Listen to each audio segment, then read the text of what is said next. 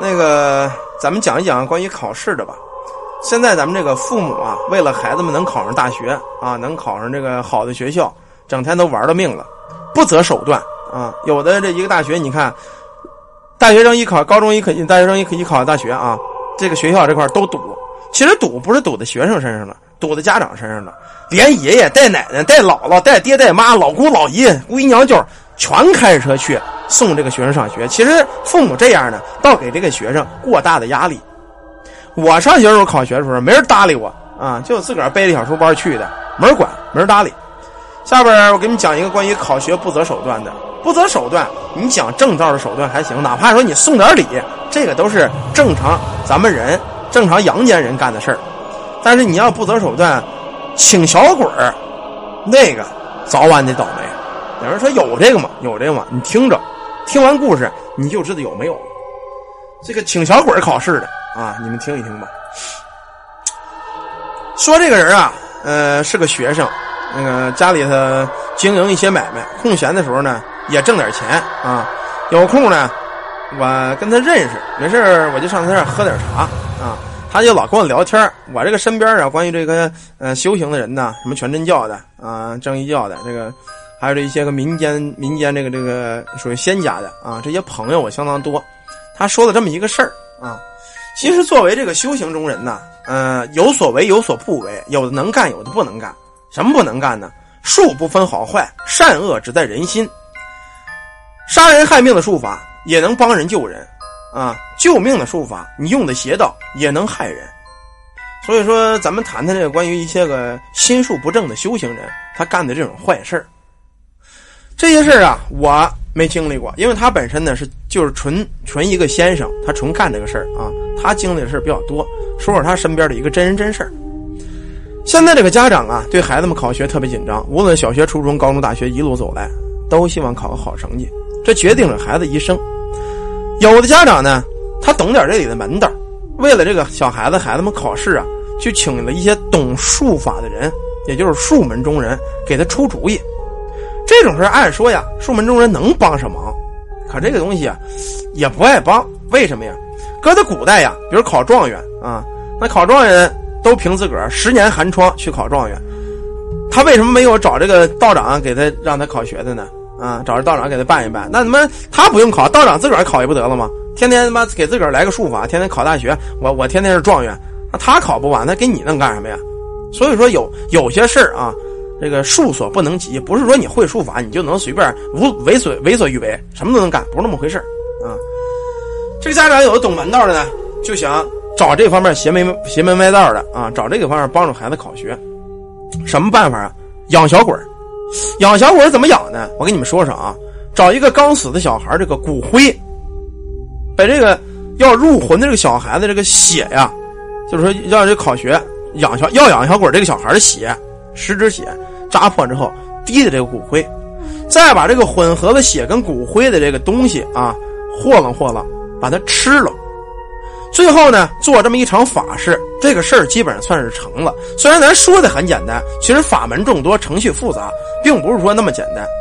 最后呢，还得说拿血得喂小鬼啊，有的是烧纸，这个事儿都免不了的啊。等于是供养小鬼以自个儿的这一身精血来供养这个小鬼养小鬼附身这个孩子之后，因为通了灵，考试的时候有鬼相助，基本上过关斩将，名列前茅。后面事儿也就简单了，考试的时候完了，再做成法事把这小鬼送走，啊就得了。家长小孩啊如愿以偿，得上了好学校了。法师呢也拿了大把的钱，两全其美，皆大欢喜。但旁门左道总是旁门左道，也有意外的发生。有这么一个高一个高中学生的一个家长。听别人说呀，请这个请小鬼啊，让孩子考学特别容易，招了一个法师为这个小孩子养小鬼刚开始挺好，请了小鬼之后，小孩考试的表现特别的出众，估计进重点学校基本是板上钉钉了。可考完试之后，这法师把小鬼请回去的时候，家人呢就觉得有点不太对劲儿。但是法师也是该给钱给钱，给了一大笔钱。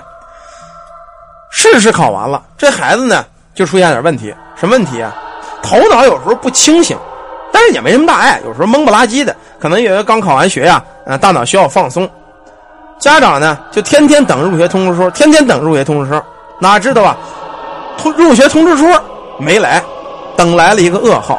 一天，这小孩子出去玩去啊，没回来，家里人跟疯子一样来回找，来回找，找来找去啊，也没找着。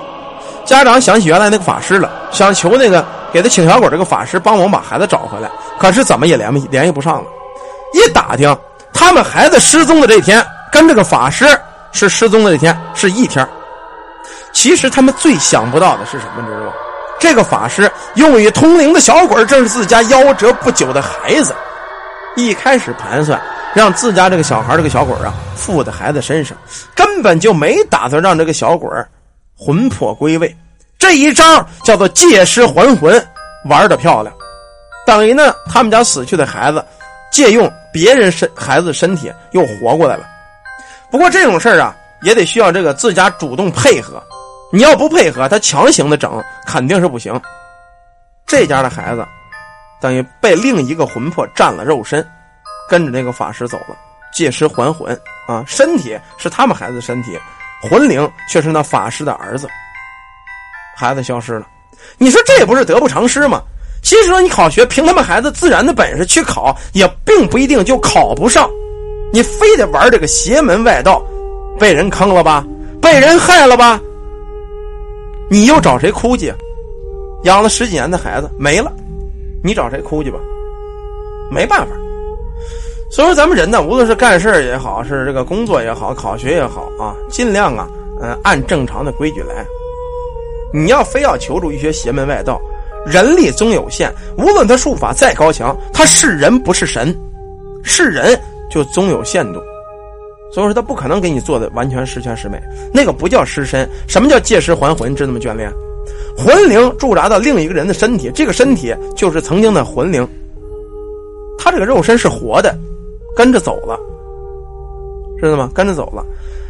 道家人想收一个魂魄太容易了，知道吗？收一个魂魄太容易了，把他魂魄，例如咱们这个红衣男孩红衣男孩那个事儿，你们知道吗？都听说过吧？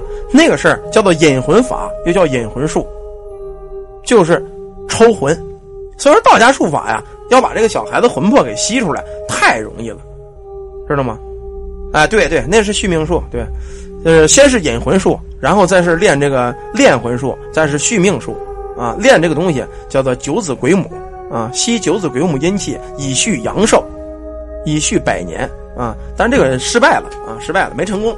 这种逆天术法禁术啊，早晚会失败的。啊，不是那么容易成的。诸葛亮通天彻地的以续命灯续命，他都没成功，他最后都他妈让人给办了，天意不可违啊！好了，这故事咱们讲到这儿啊，谢谢我们这个领域泡泡。